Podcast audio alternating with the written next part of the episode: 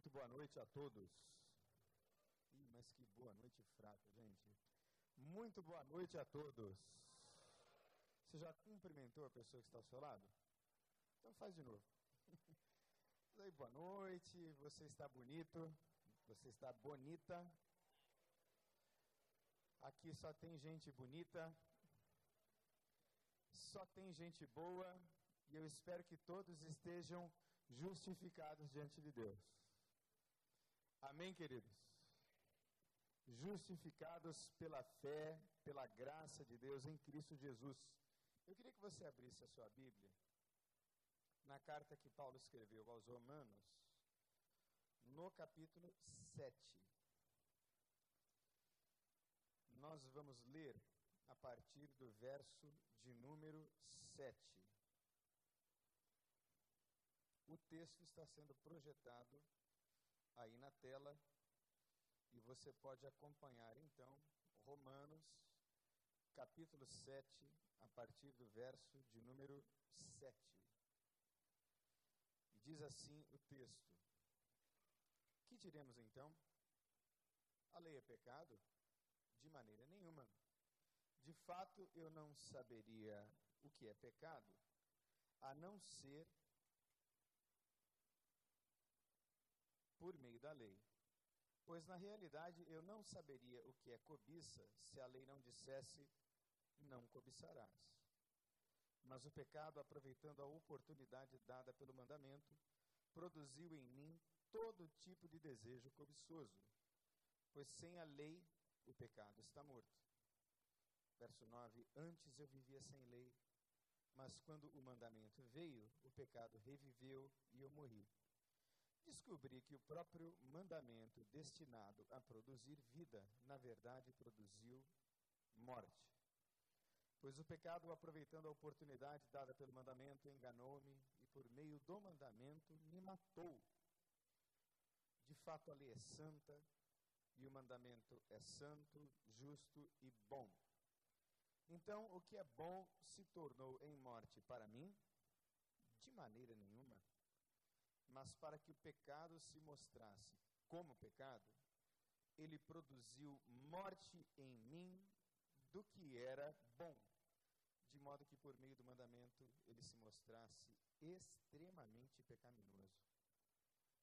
Ora, sabemos que a lei é espiritual, eu, contudo, não sou, pois fui vendido como escravo ao pecado. Não entendo o que faço pois não faço o que desejo, mas o que odeio.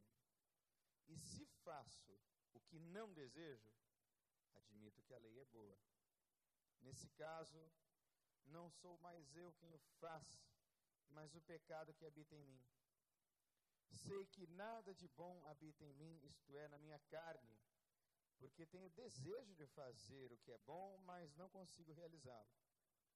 Pois o que faço não é o bem que desejo, mas o mal que não quero fazer, esse eu continuo fazendo.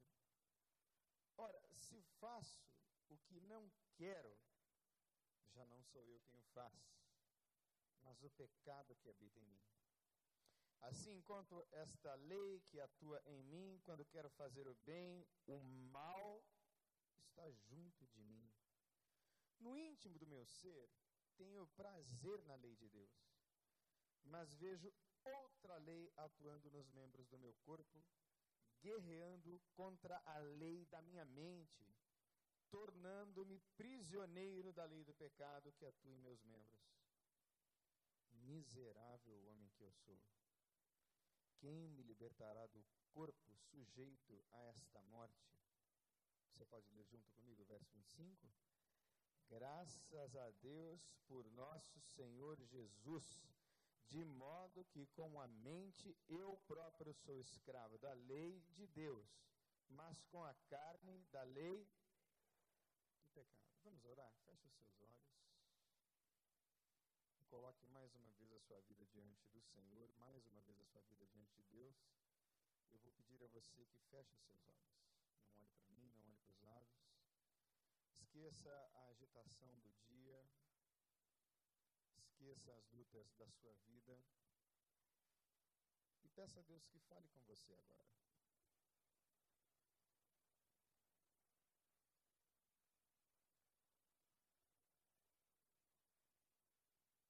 Peça a Deus que encha o seu coração, encha a sua vida, ministre a sua alma nessa noite mais uma vez. Obrigado, Deus, por esta oportunidade que temos de aprender um pouco mais da tua palavra. Obrigado, Senhor, porque temos recebido instrução dela e na tua palavra temos vivido e procurado viver uma vida digna do Evangelho de Jesus. Mas tu sabes de nossas limitações, de nossas fraquezas e das compulsões que muitos de nós ainda carregamos.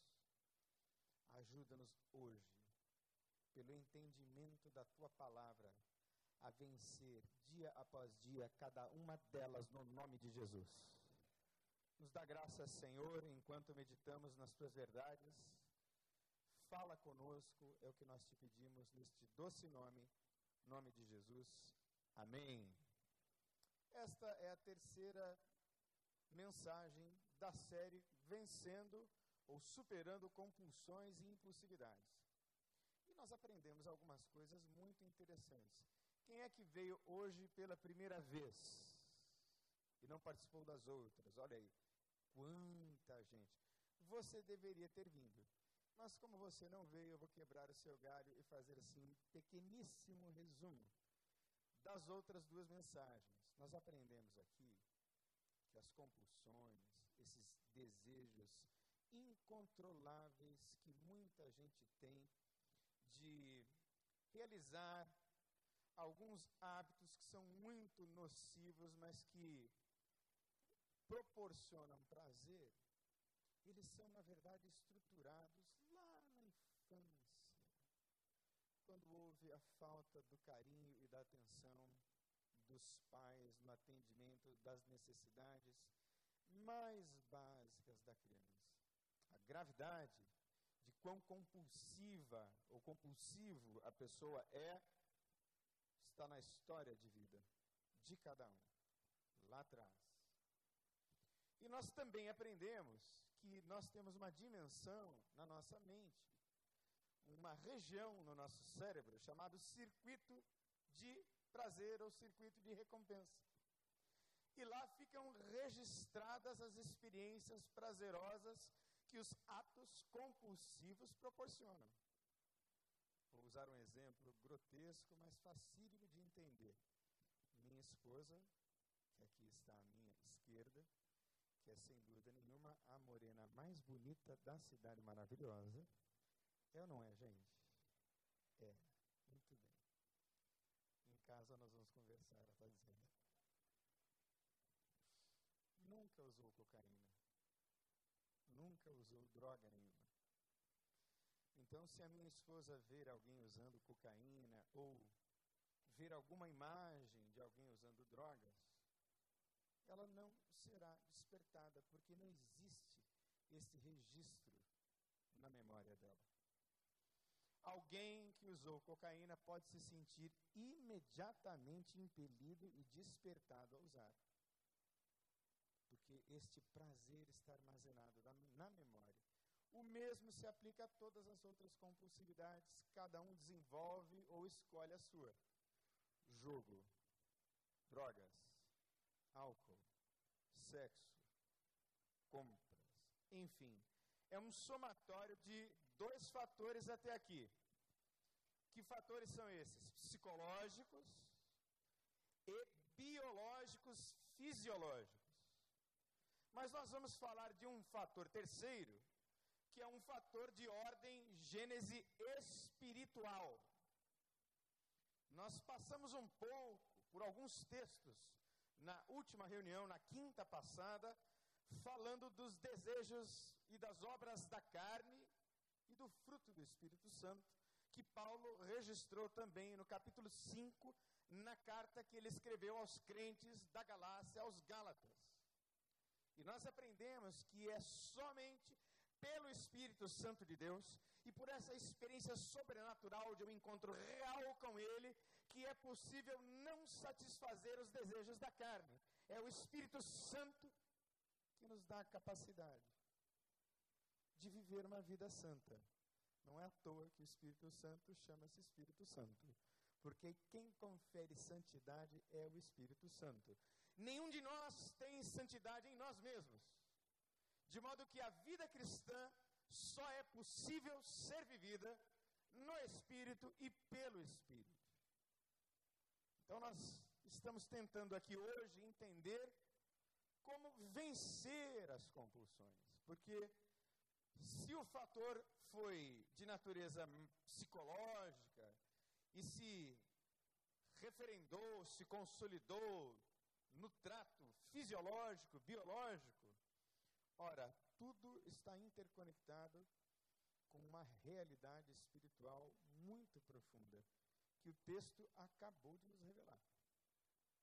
Então, nós vamos pensar juntos nesse texto, enquanto nós fazemos algumas reflexões sobre ele, em verdades bíblicas sobre a condição humana contexto da luta contra a carne. Preste bem atenção, olhe para mim. Existem três dimensões de batalha espiritual. Repita comigo. Três dimensões de batalha espiritual. Nós lutamos contra o mundo. Que luta é esta contra o mundo? Contra o mundo e contra os seus valores. Para citar um exemplo muito vívido disto, nós estamos lutando contra os valores da família, que estão sendo disseminados poderosamente pelos meios de comunicação. O tempo todo a família é bombardeada. E nós vivemos numa sociedade, a nossa, brasileira, que é muito marcada pela sensualidade. Não é à toa que o Brasil é um dos destinos de turismo sexual mais procurado no planeta. Existem agências especializadas em trazer europeus e americanos aqui para a cidade maravilhosa por causa da farta oferta de prostituição. De modo que tudo está relacionado a uma mulher bonita e a sensualidade de um homem com muita pouca roupa. Em propaganda de simplesmente tudo até de pasta de dente. Como isso é forte. E nós estamos lutando contra a fragmentação da família, contra a demolição, a destruição do conceito de família. Ora, são ideias muitíssimo bem elaboradas, são filosofias, perdão, muito bem corroboradas, estruturadas, argumentos poderosíssimos. Ontem eu estava numa palestra contra o abuso de drogas e uma das moças me perguntou: Mas, pastor, existem tantos estudos científicos que dizem que a maconha faz bem para isso, faz bem para aquilo, que é bom para isso, que é bom para aquilo. E é muito difícil argumentar contra alguém que tem estudos científicos nas mãos. Aí então eu disse: Pois muito bem, primeira pergunta que nós temos que fazer é quem é que financiou tais estudos? E a segunda pergunta vem com uma experiência. Eu atendi um rapazinho aqui na igreja assim que eu cheguei, e ele olhou para mim, olhos azuis, menino lindo, surfista, que tinha concluído o ensino médio e foi em Angra dos Reis comemorar com os colegas de classe. E aí fumou e fumou e fumou muitos baseados de maconha seguidamente. E a maconha que eu fumava na minha época de drogadição, anos atrás, tinha uma concentração de 2, 3% de THC, que é o princípio ativo que deixa quem fuma maconha é, enebriado, drogado ou sob efeito. Hoje, as maconhas de hoje podem ter até 18% de concentração são coice de mula, forte. Então esse menino, no meio da sessão, me disse assim: Poxa, Daniel, por que, que eu estou com vontade de te matar. Eu não quero te matar. Mas eu estou com vontade de matar. E eu sinto vontade de matar meu pai, eu sinto vontade de matar minha mãe. E ele abriu um surto psicótico e não conseguiu mais sair dele, porque na sua genética havia um gatilho, uma predisposição para ser esquizofrênico, psicótico, psicopata. E aí eu respondi a essa moça: pergunte para mãe desse rapazinho que é que ela acha de oferecer maconha para ser comprada em qualquer lugar, numa farmácia, por exemplo, como se vende aspirina. Pergunte para ela se ela vai concordar com isso. Esse é o mundo. Valores contra os quais nós lutamos. Lutar contra valores é muito mais difícil, por exemplo, do que lutar contra o diabo. Quando é demônio, irmãos, é uma bênção. É verdade. Porque demônio, você com autoridade expulsa no nome de Jesus. Amém, igreja? Mas como é que você impõe as mãos sobre a cabeça de uma pessoa e diz: sai toda desonestidade agora? Sai toda dissimulação, toda manipulação. Sai agora toda mentira. Não sai. Não tem passe de mágica.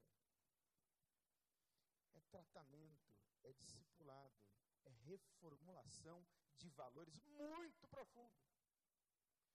Então, essa é a segunda dimensão contra a qual nós lutamos contra o diabo. E o diabo tem poder sim, ai daquele que não está coberto pelo sangue de Jesus. Ah, pastor, macumba não pega. Pega. Pega sim. E destrói muitas vidas. Arruína pessoas. Mas a Bíblia diz que o Filho do Homem se manifestou para isso para destruir as obras de Satanás. Aleluia. Então, nele, todo trabalho de macumba, de feitiçaria, seja lá o que for, é quebrado, é destruído na autoridade e no poder do nome de Jesus. E essa é talvez a dimensão mais leve da batalha espiritual.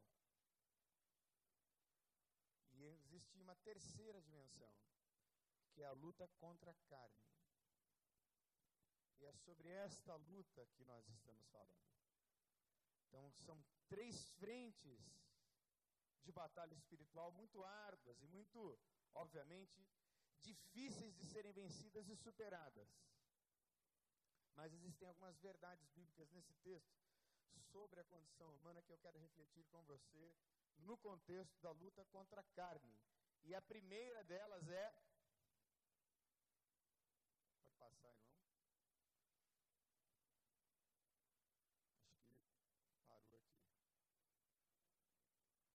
somos seres éticos. Nós nascemos com uma consciência do que é certo e do que é errado. Desde pequenininhos. Deus nos fez assim. Nós nascemos, diz a palavra de Deus, no primeiro capítulo de Romanos, com as leis de Deus escritas no nosso coração. Eu me lembro bem da primeira vez que eu roubei 500 cruzeiros da minha mãe. Eu não sei se você se lembra da nota. Era uma nota com muitas caras. Quem é que se lembra daquela nota? Eu roubei aquela nota. E aí eu fui para o supermercado Olímpia, que ficava bem pertinho da minha casa.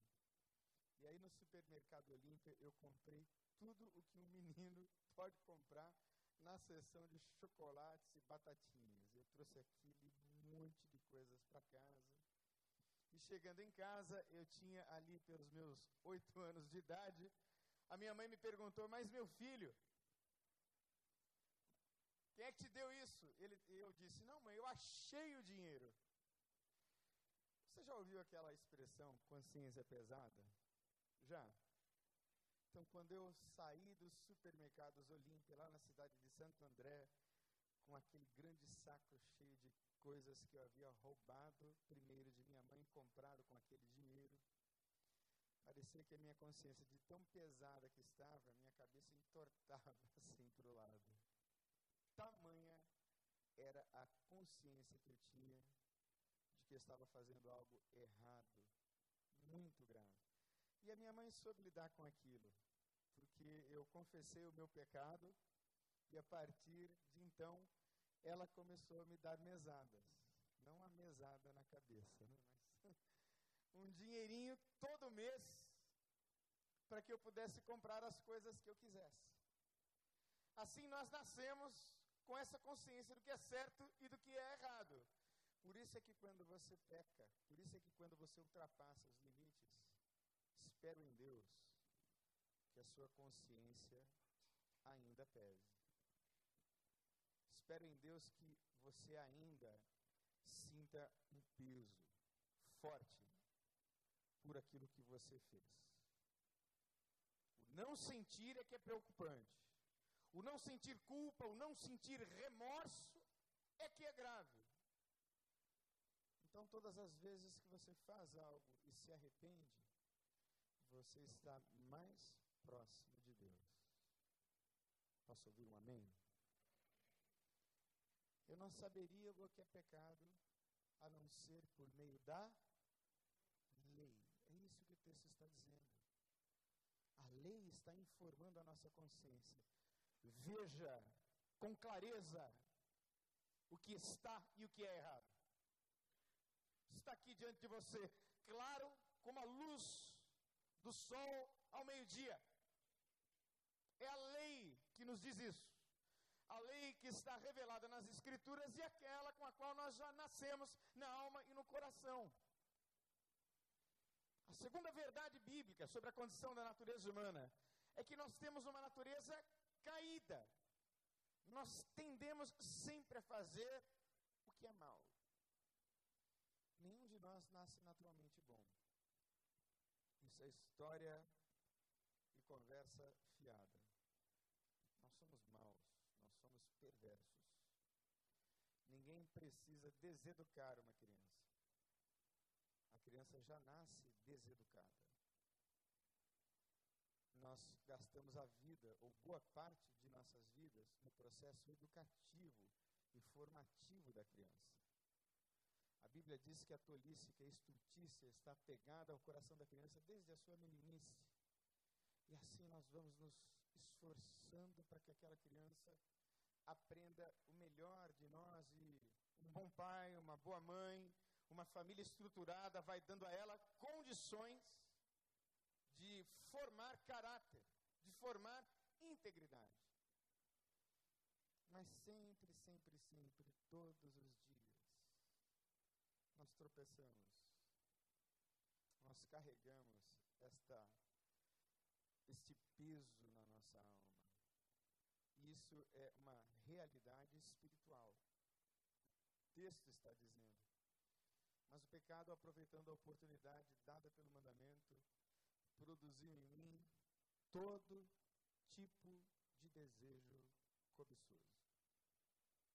Repita comigo: todo tipo. Todo tipo. É todo tipo. Tipos de desejos às vezes inconfessáveis.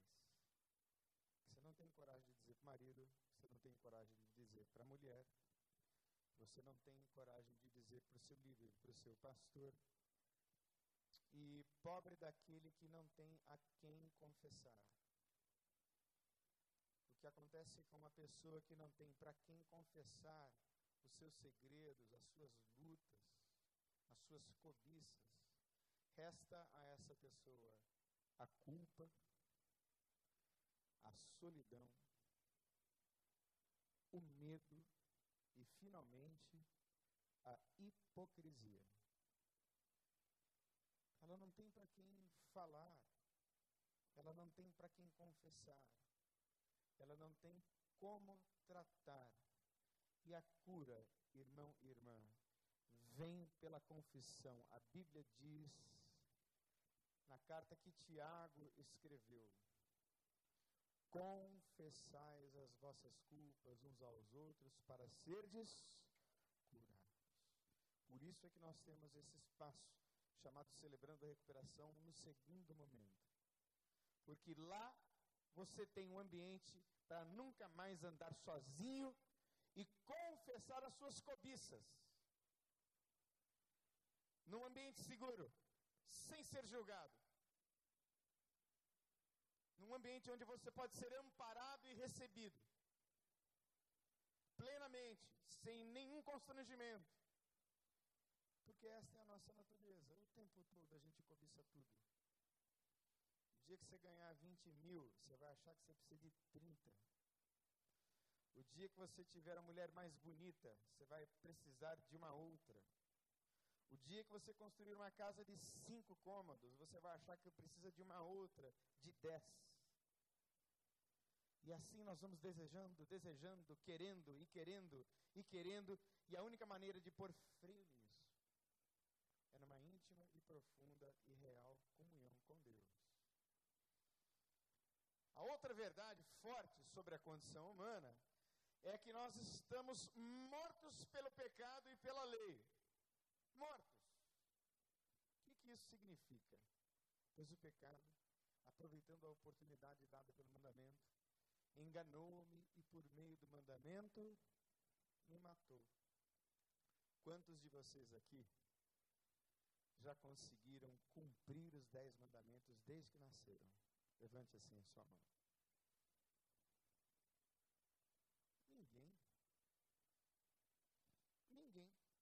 Aquela pessoa que você julga mais santa? Ninguém. O que é que Paulo está dizendo? Ora, a palavra de Deus não é uma coisa boa, santa, plena, pura, perfeita? Sim, é, com toda certeza. Mas a palavra de Deus também traz com ela uma sentença de condenação, uma sentença condenatória. Ora, o pecado está para Deus como um crime de morte está para sociedades onde a pena de morte existe. Nós, diante de Deus, estávamos no corredor da morte por causa dos nossos pecados. Todos nós. Mas alguém tomou o nosso lugar e morreu a nossa morte, pagou pela nossa condenação por isso é que nós estamos todos livres em Cristo Jesus. Aleluia. Mas quem não está nele está morto. E há muitas evidências da morte pelo pecado, não apenas a espiritual. Mas quem está morto no pecado está socialmente alijado, ou socialmente condenado. Quantas histórias eu tenho ouvido gente que se rendeu às suas compulsividades, se deixou vencer pelo uso compulsivo de drogas, de sexo, por gente que não consegue mais colocar limite enquanto compra e nem sabe por que compra, em gente que se relaciona com dois, três parceiros ao mesmo tempo. Quanta gente eu tenho encontrado vivendo uma vida miserável, uma vida infeliz. E essa consciência de que o pecado matou você é que vai conduzir você à vida, curiosamente e paradoxalmente. Mas nenhum de nós, de nós jamais, em tempo algum, seríamos ou seremos capazes de cumprir a lei. Por isso, que esta é uma outra verdade sobre a condição humana diante de Deus. A palavra iluminou a nossa consciência. Quando nós nos achegamos para Deus, quando nós abrimos o nosso coração para entender a Bíblia, aquilo que a palavra nos ensina, nós tomamos um choque de realidade. O nosso pecado ficou completamente descoberto. E a conversão, irmãos, preste atenção. A conversão é uma dor doce. Repita comigo: a conversão é uma dor doce. Como é que pode existir dor doce, pastor Daniel? Existe. Quando eu me converti ao Evangelho, eu me lembro como se fosse hoje. Eu estava no meu alojamento, em uma casa de recuperação, que eu comecei a ler o capítulo 5 do Evangelho de Mateus. Comecei a ler o Sermão do Monte.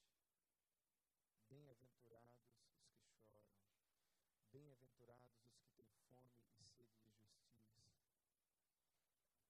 E fui lendo, e fui lendo, e fui lendo. Ao final do capítulo 7, eu comecei a chorar, chorar compulsivamente.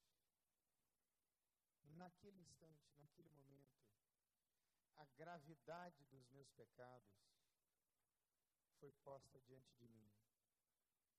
Era mais ou menos oito e meia da noite, eu estava sozinho no meu alojamento e todos os rapazes haviam saído para assistir o Jornal Nacional. Eu estava só no quarto. Eu chorei por pelo menos duas horas sem parar. Que ao passo em que eu sentia vergonha do meu pecado, sentia um consolo e um amor e uma aceitação e um perdão inexplicáveis. Eu não consigo exprimir em palavras, pois Deus me mostrava a gravidade das minhas perversões, das minhas loucuras, das minhas compulsões, e ao mesmo tempo uma onda de amor me invadia, e eu sabia que eu nunca mais seria o mesmo para a glória dele. Porque naquele dia todo o meu passado foi apagado. Todas as coisas podres e sujas, Deus me mostrou. Deus me disse: Este é você, esta é a sua vida, são estas as pessoas a quem você machucou, mas eu te amo, eu te recebo, eu te perdoo, você é meu, aleluia. Por isso é que é uma dor que dói e faz com que nós nos sintamos envergonhados de nós mesmos, mas é doce porque nos aceita incondicionalmente, não importa quão fundo nós tenhamos ido, de lá Ele nos levanta para a glória dEle. Por isso é que é uma dor que entristece e envergonha, mas é doce, porque é plena de aceitação. E esse relato do capítulo 7 de Romanos é autobiográfico. De quem é que Paulo está falando?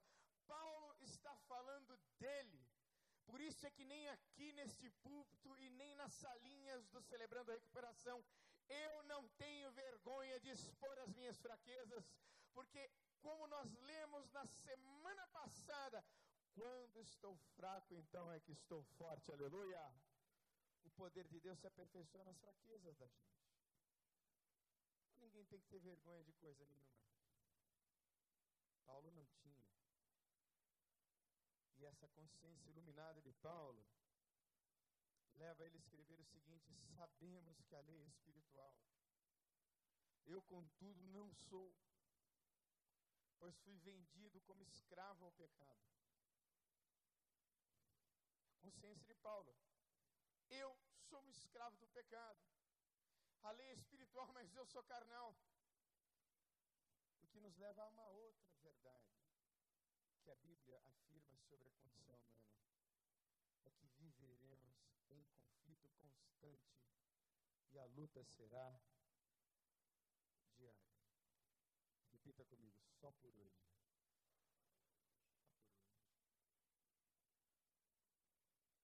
Só por hoje você não vai usar drogas. Só por hoje só por hoje você não vai ver pornografia. Só por hoje você não vai agir movido pelo ímpeto da ira. Só por hoje você não vai chegar em casa e armar um barraco. Só por hoje. Hoje. Hoje você vai tratar a tua esposa dignamente. Hoje você vai tratar os seus filhos com amor. Hoje você vai trocar a mágoa pelo perdão. Hoje, só por hoje. No dia de hoje. Todos os dias nós vamos travar esta luta. Cada qual na sua peculiaridade. Uns de maneira mais intensa, outros de maneira menos intensa. Agora, o que a Bíblia está falando aqui é de santificação. Deixa eu dizer um segredo para você. Quanto mais longe você fica da tua fraqueza, quanto mais anos você caminha na presença de Deus, a possibilidade de você recair naquilo lá vai ficando tão longe, tão longe, tão longe, de forma que é verdade o que a Bíblia afirma em 2 Coríntios 5,17. Ora, se alguém está em Cristo, novas são todas as coisas, as coisas velhas já passaram, eis que tudo se fez. Posso ouvir um aleluia? Passou. Vai ficando para trás. E aí, a memória que você tem não é a memória vergonhosa, mas a memória do que Deus fez para a glória dele, aleluia. E uma nova vida que você tem pela frente. Mas a luta é constante. Não entendo o que faço. Faço o que desejo. Mas o que odeio, gente, é Paulo que está dizendo isso. Que ele vive isso todo dia. E ele repete o mesmo ensino em Gálatas. É todo dia. Todos os dias uma vitória, um dia de cada vez. Amém, queridos? Não devemos negar as nossas misérias. Para com isso. Você tem um problema? Abre o coração e diz: Meu problema é esse. Dá nome para o seu pecado. Tinha um pastor conhecido, um amigo, e ele era muito engraçado. E ele dizia assim: É engraçado como a gente pede perdão a Deus, né? Porque a gente tem a paciência de pecar no varejo, mas a gente pede perdão no atacado. Senhor, perdoa a multidão dos meus pecados. Ah, pecado tem nome. Não é? Senhor, perdoa o meu roubo de hoje. Perdoa o meu adultério. Perdoa a minha pulada de cerca. Perdoa a minha recaída no álcool, nas drogas. Chama pelo nome o seu pecado, para que ele possa ser perdoado e coberto pelo sangue de Jesus. Não negue as suas misérias. Não vive em negação. Dê nome para o que te escraviza. Dê nome para a sua fraqueza. Assim encontra lei que atua dentro de mim. Quando quero fazer o bem, o mal está junto de mim. Parece que Paulo está sendo genérico. E de fato está. Porque ele está falando de algo que lhe é peculiar, ao passo em que ele, na palavra mal, engloba tudo que é mal. Então, se de um lado Paulo está sendo genérico, esta palavra se aplica a você especificamente na sua fraqueza. Será que tem algum mal que te vence? Hoje chegou o dia deste mal ser vencido no nome de Jesus. Miserável homem que sou. Quem me libertará do corpo sujeito a esta morte? Em Cristo nós estamos sendo o quê? Restaurados todos os dias. Né? Eu não sei se você já teve a oportunidade de reformar uma casa. Alguém já teve essa oportunidade? De reformar um móvel ou de restaurar um quadro. A minha esposa uma vez encontrou, acredito eu, no lixo, jogada, uma cadeira de dois lugares, uma poltrona. E ela trouxe para casa. E aí eu olhei e falei, nossa, mas que coisa feia, né? Mas ela foi, ela mesma, lixou, pintou, colocou uma nova forração. E aí, no outro dia eu entrei e perguntei, nossa, você comprou um móvel novo? E eu nem soube, não. Isso aí eu achei, estava perdido e agora foi restaurado. É assim que Deus vai fazer com você. Talvez existam cantos, espaços, aspectos, épocas, temporadas da sua vida que precisem de uma renovação. Deus quer fazer isso hoje no nome de Jesus. Para tornar não você externamente desejável e aceitável apenas. Porque até isso muda, né? A transformação que vem de dentro. E a Bíblia diz que o coração do homem e o riso no coração do homem, a alegria no coração do homem, a formoseia o rosto. Era essa a impressão que o meu pai e que minha mãe tinham quando eles vinham olhavam para mim e me diziam: Meu filho, até o teu rosto é outro. E eu dizia: É, meu pai, é porque agora eu pertenço a Jesus Cristo. Graças a Deus por Jesus Cristo, nosso Senhor. De modo que com a mente, eu próprio sou escravo da lei de Deus, mas com a carne, da lei do pecado. Sabe, gente, em Cristo, nós somos completamente restaurados e salvos. Deus me deu a oportunidade de pregar aqui e eu falei da salvação eterna. Porque tudo é passageiro. A vida passa, tudo vai passar. Mas a Bíblia diz que aquele que faz a vontade do Senhor permanece para sempre. E eu falei naquela oportunidade, domingo passado, que Deus tem nos céus um livro, que é o livro da vida. E neste livro estão escritos os nomes de todos aqueles que foram salvos por Ele.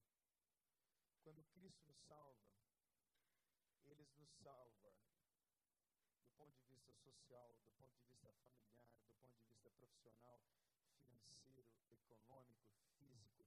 A salvação de Cristo Jesus é integral, é multidimensional, é salvação transbordando para todos os cantos da vida. Mas a principal e mais importante salvação é aquela que nós temos quando partirmos dessa vida. Em Cristo estamos salvos e livres da condenação. Repita comigo. Portanto, nenhuma condenação há para os que estão em Cristo Jesus. Sabe onde é que está escrito isso? No primeiro verso do capítulo 8 de Romanos, logo depois da leitura desse texto. Porque Paulo diz: Miserável homem que sou, quem me livrará do corpo dessa morte? Graças a Deus por Jesus Cristo. E aí ele emenda dizendo: Nenhuma condenação há para os que estão em Cristo Jesus. Aleluia.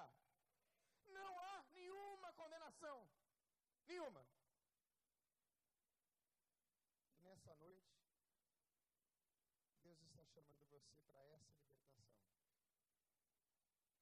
para essa santificação e para esta salvação.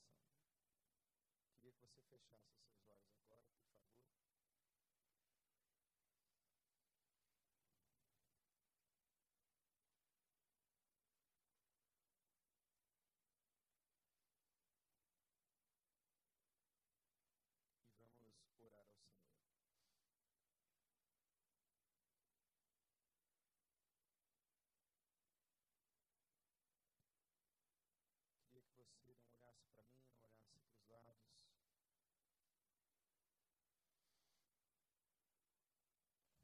Você orasse agora diante de Deus. Eu quero orar com todos aqueles que precisam nessa